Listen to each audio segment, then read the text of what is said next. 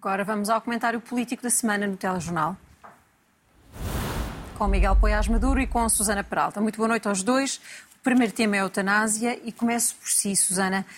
27 anos eh, depois, eh, também depois do referendo, três textos depois, é hoje mais curto, mais estreito o caminho para o Presidente da República poder eventualmente dizer que não?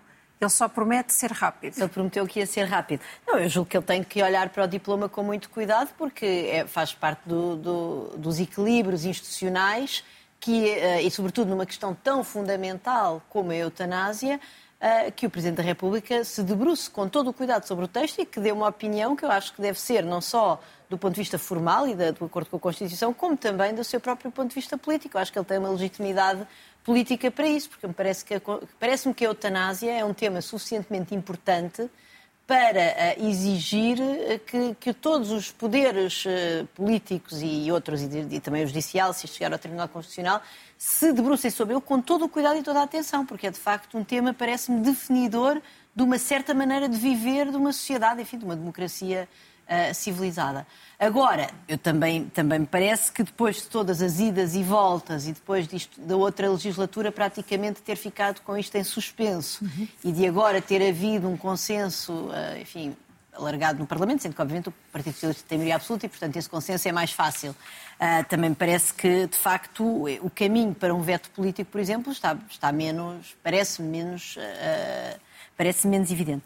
Isto dito, eu acho que, enfim, eu, eu pessoalmente tenho muita dificuldade em julgar e é impossível para mim colocar-me numa posição de me imaginar numa situação em que eu, em que eu queira morrer, porque, enfim, eu tenho uma vida saudável, tenho uma boa vida. Portanto, eu não sou ninguém para julgar uma pessoa que, no, que no, com uma doença terminal queira pôr fim à sua vida. E, desse ponto de vista, eu sou favorável a que o país legisle uma, uma lei de eutanásia com muitos, muitos cuidados, com muito controle para evitar abusos que podem acontecer. Por outro lado, preocupa-me, parece-me que a legislação sobre a eutanásia tinha de vir num pacote mais generalizado um, que tivesse a ver com, com cuidados, digamos, de políticas públicas diversas que se dirijam às pessoas que estão em sofrimento atroz e no final de vida. E quando nós olhamos, por exemplo, eu fui buscar um, um relatório de 2018 da, da Comissão Europeia relativamente aos cuidados continuados e que Portugal uh, é um país que não tem uma estratégia de longo prazo para lidar com os custos do envelhecimento. Bem sei que a eutanásia não diz respeito apenas às pessoas idosas, mas, uhum. enfim, parece-me que tem a ver com, esta, com este problema de nós não termos verdadeiras políticas públicas que lidem com o final de vida, com a dependência e com a doença prolongada. Ah, é o país da OCDE onde a maior percentagem de custos dos cuidados continuados é suportada pelos pacientes ou pela família. E quando nós vamos ver os funcionários que trabalham em estruturas de cuidados continuados e em lares, são 0,4 por 100 pessoas com mais de 65 anos. Isto era pré-pandemia, é possível que estes números tenham sido alterados. E, por exemplo, quando olhamos para a Noruega, são 17,1 pessoas por cada 100 indivíduos com mais de 65 anos. E, portanto, de facto, um, e nesse relatório, aliás, que mais uma vez repito, é pré-pandemia, é possível que tenha havido, entretanto, um investimento uh, neste tipo de estruturas, mas esse mesmo relatório dizia que uh, mais de 90% da população idosa estava excluída de cuidados de qualidade em Portugal. Portanto, eu, não, eu, eu julgo que neste momento o pacote legislativo está feito e o meu desejo é que avancemos uhum. para termos uma, um quadro legislativo que proteja o direito das pessoas que querem morrer a terminarem a sua vida com cuidados médicos. Mas, mas eu que seja muito... garantido também que neste país as pessoas têm acesso a tudo aquilo que a ciência permite para reduzir a dor e Eu acho que é muito é? urgente que o nosso Parlamento comece a pensar nisto com todo o cuidado e a colocar os recursos ao serviço uh, desse final de vida com, com, com dignidade para nós termos a certeza que as pessoas que querem morrer não têm mesmo. Enfim, que de facto têm, têm o acesso a um final de vida digno, sem dor. Isso para mim é muito importante e faz parte de, de um desejo que eu tenho de ver num país civilizado. Miguel, em termos políticos, nesta discussão, o que é que o preocupa? O que é que, na sua opinião, está, mal, está a ser mal feito? Não, eu, eu hum, tenho uma visão hum, também difícil, nuance, com as mesmas dificuldades que é que a Susana uh, menciona. Sendo que, para mim, o ponto de partida é o seguinte: acho que qualquer uma das diferentes posições que ocorrem nesta matéria procuram proteger a dignidade da vida humana. Quer aqueles que acham que a forma de proteger é não permitir a eutanásia, portanto, que essa é a forma de proteger e valorizar a vida humana, quer aqueles que entendem que proteger a dignidade da vida humana implica também proteger a dignidade com que se, com que se morre. Um, e este é o meu ponto de partida. Dito isto, eu acho que, por um lado, aqueles que negam a possibilidade da morte medicamente assistida em todas as circunstâncias uh, caem uh, uh, num vício lógico e, do meu ponto de vista, numa incoerência moral. Porquê? Porque nenhuma dessas pessoas nega a possibilidade de alguém recusar tratamento. E, e isso conduz à morte. E, e, como disseram, um conjunto muito alargado de filósofos norte-americanos famosos, o Rawls, o Dworkin, o Nozick, o Nagel, uh, uh, que fizeram um famoso Philosopher's Brief, o parecer dos filósofos sobre este tema nos Estados da América. Eles fizeram uma forma muito interessante que uh, um, a distinção relevante não é entre atos e omissões, mas sim entre atos e omissões destinados a causar a morte ou não.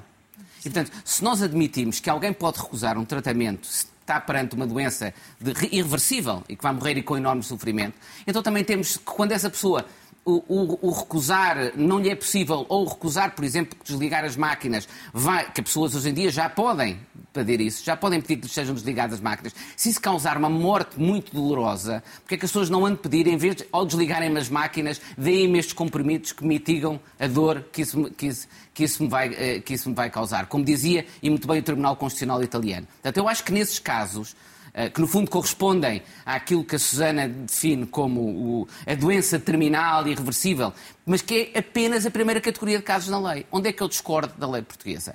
É que ela abre uma segunda categoria de casos. Ela admite também, nos casos de lesões que colocam, colocam alguém na dependência de terceiros ou de, ou de tecnologias independentemente de sofrimento, independentemente de haver Sim. uma doença terminal. Ora, isto, do meu ponto de vista, é um passo que socialmente me preocupa muito. Porque é dizermos que pessoas que têm essa dependência de outros têm uma forma de vida que nós, como sociedade, valorizamos menos do que outras formas de vida. Isto depois tem consequências para outras coisas. Mas isto pode eh, conduzir a que pessoas que não têm os meios económicos, financeiros, para ter o apoio de terceiros, sejam mais induzidas a, a, procurar a eutanásia, a morte medicamente assistida, do que outros não têm. E é por isso que eu acho que a nossa lei, desse ponto de vista, vai, vai longe demais e eu discordo nela nessa, nesse campo. E quanto ao referendo? E à posição quanto, do PSD nesta questão? dois pontos em relação hum. ao referendo. Primeiro, eh, em relação deve ou não existir um referendo sobre este tema. Eh, a minha posição pessoal é, eu, em geral, eh, sou contra referendos. Explico porquê, porque isto não é uma questão muito popular de se dizer, mas eu, com exceção talvez do nível local, em que as condições deliberativas podem ser criadas para as pessoas realmente uh, tomarem conhecimento pleno das matérias, os referentes simplificam decisões que frequentemente são, são complexas. Porque transformam em sim ou não, e numa pergunta muito simples, matérias que normalmente exigem ou compromissos entre diferentes lados da questão, e um, e um referendo não permite um, um compromisso, ou, muitas vezes, conhecer muitos aspectos técnicos que num referendo não, não conseguem ser discutidos. A existir referentes, e a nossa Constituição prevê-os, eu considero que estas matérias, as questões morais, são talvez daquelas mais fáceis, mais suscetíveis de referendo. E, portanto, admitiria o referendo nesta matéria. Outra coisa é saber, é este o timing político adequado? Acho que não. Acho que já era tarde uh, para o PSD vir nesta altura. Acho politicamente uh, eh, um, eh, é incorreto. Foi um equívoco do PSD apresentar esta matéria, mas também digo outra coisa acho que tendo sido apresentado, devia ter sido discutido e debatido na Assembleia da República. Acho que foi um erro e um mau precedente o Presidente da Assembleia da República, o Partido Socialista e o Chega, contra todos os outros partidos, entenderem que a Constituição não permitia. Porquê? Entenderam que, como tinha existido um projeto do Chega sobre esta matéria, que na mesma sessão legislativa não poderia ser apresentado outro.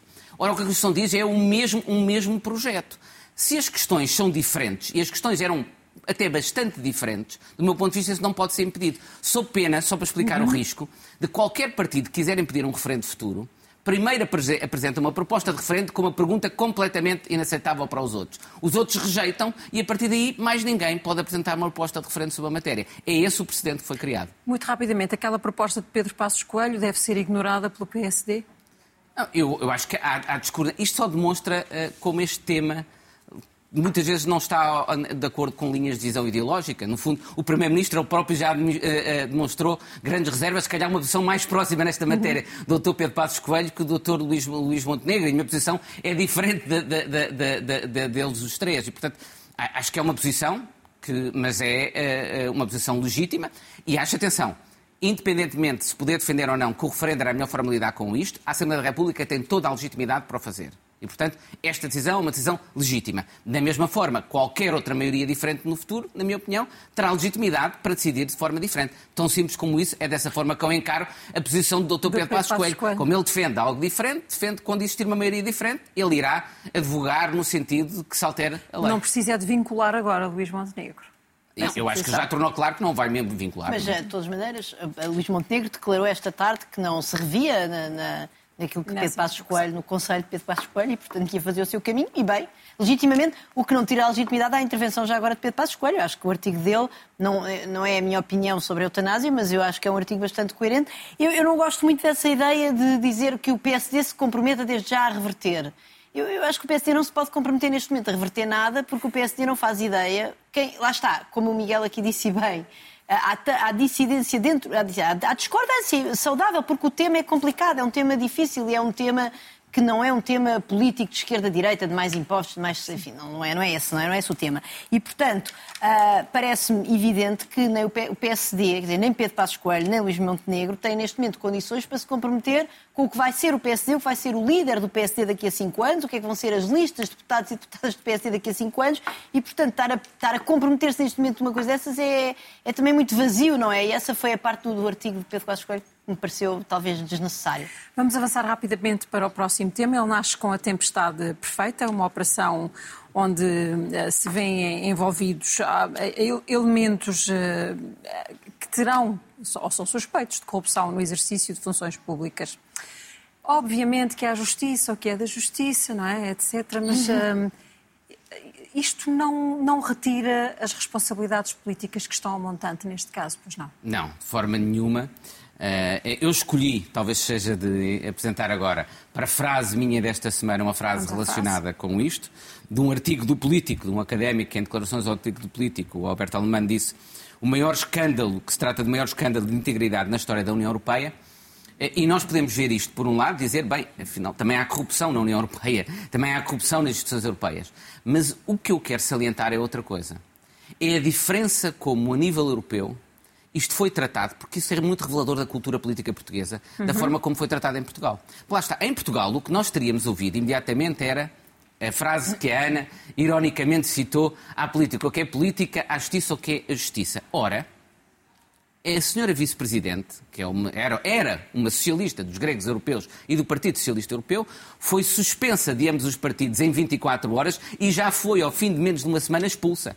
Em Portugal, com José Sócrates, não vimos nada disso. O que vimos foi, não, não, à justiça temos de esperar o tempo da justiça antes de o Partido Socialista ou qualquer outro, e vemos isso com outros partidos, tomar posição relativamente a essa matéria. Não. Na Europa, e muito bem, e esses partidos uhum. perceberam que era fundamental que havia consequências do ponto de vista político, porque os atos tinham uma leitura política e ética independentemente da dimensão criminal, que exigiam desde já uma, uma resposta e, e, uma resposta clara nessa matéria. E em segundo lugar, o segundo aspecto que me, que me parece muito importante e que tem outra relação com Portugal, é que imediatamente começou-se a discutir o que é que falhou e o que é que o que é que está em causa nos mecanismos de funcionamento das instituições políticas europeias que tenha permitido isto de acontecer.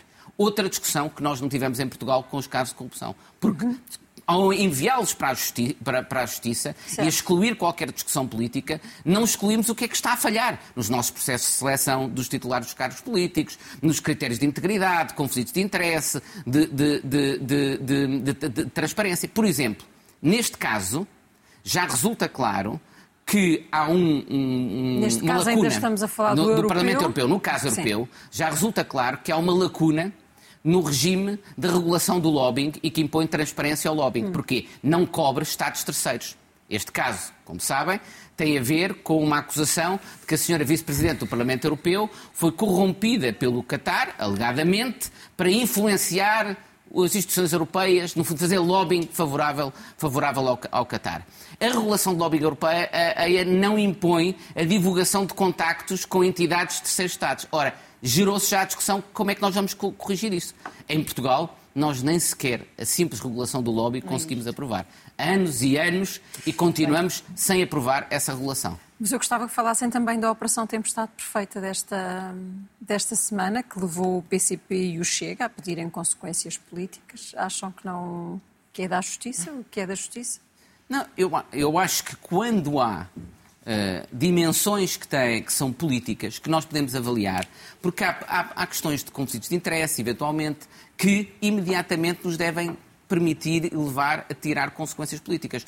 Nesse, nesse caso, por exemplo, uhum. pode haver até um simples erro. Não acredito que os responsáveis políticos em causa conhecessem ou estivessem convictos de que as pessoas que foram nomeadas, que eventualmente te, eh, tinham cometido crimes. Agora, provavelmente fizeram um juízo de avaliação política. Certo. Perante suspeitas de irregularidades sérias, deveria a pessoa ter sido novamente nomeada? Provavelmente não. não. E esse juízo de avaliação, esse erro de avaliação política, deve estar sujeito a censura e responsabilidade política. E volta àquela parte em que o Miguel dizia que por sistema não analisamos porque não, é que estas coisas porque acontecem. tiramos automaticamente para, para os tribunais. Eu concordo completamente com tudo o que o Miguel disse. Eu acho que, aliás, eu até digo que eu subscrevo a frase há justiça o que é da justiça e há política o que é da política, mas estes casos têm uma dimensão política evidente. Portanto, ninguém está a pedir ao Primeiro-Ministro, nem ao Ministro João Cravinho, que, que, João Gomes Cravinho, que prendam uh, o, o, prevaricador.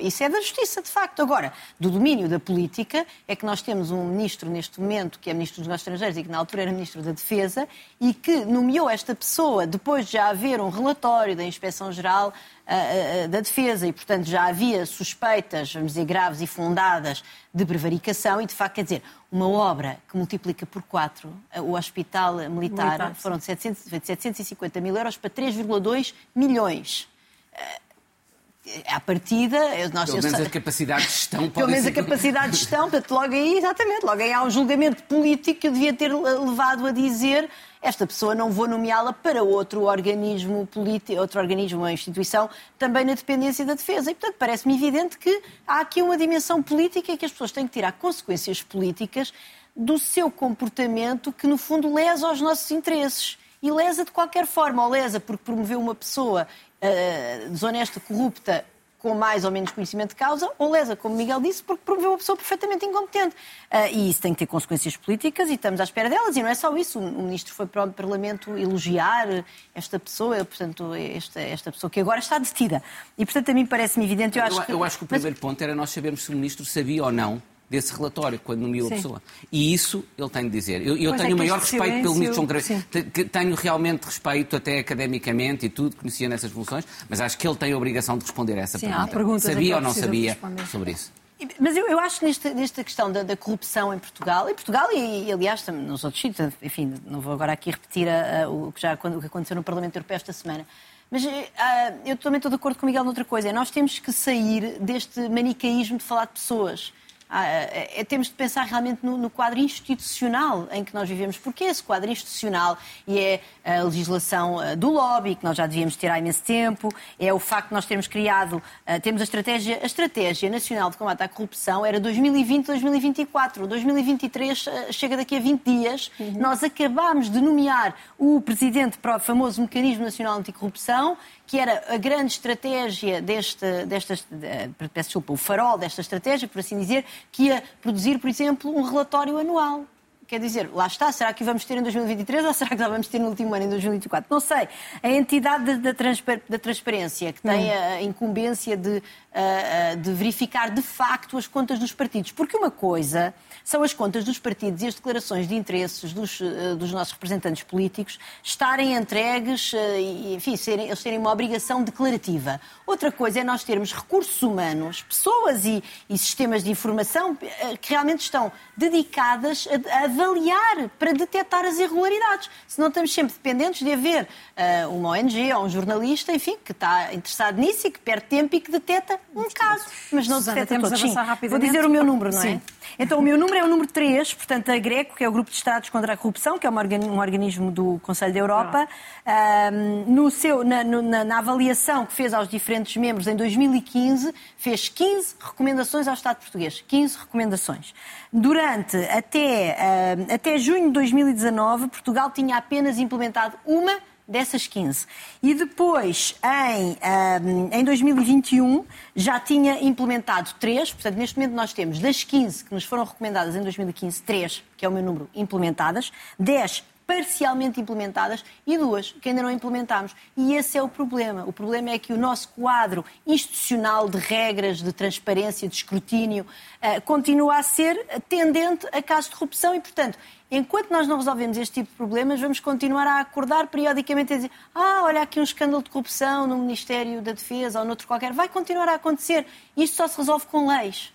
Vamos à sua frase? Sim, a minha frase é uh, uma frase da, de uma pessoa da, da Transparência Internacional.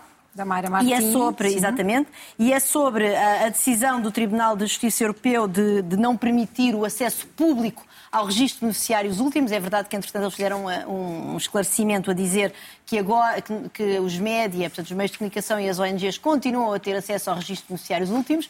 Ainda assim, é importante dizer que o, o, a obrigação que vinha no âmbito de uma diretiva da, da, da Comissão Europeia, do Parlamento Europeu, para de branco, no âmbito do branqueamento de capitais, ainda não tinha sido implementada em todos os Estados-membros, era implementada com diferentes graus, vamos dizer, de, de, verdadeiro acesso público, e vamos já calar, e, portanto, isto vem gerar confusão e é uma péssima notícia, precisamente neste âmbito de combate à corrupção, e a, e a frase da Mayra Martini é não há razão para que uma pessoa que cria uma empresa e a, a mantenha em segredo porque a criação de uma empresa vem com direitos, como por exemplo a proteção contra a insolvência, e por isso mesmo também deve vir com obrigações, com obrigações. como a transparência. Tenho 30 segundos para o seu número. Então o meu número é 25 é a posição de Portugal no meio, no contexto dos Estados da União Europeia em matéria de um ranking que é o ranking da felicidade.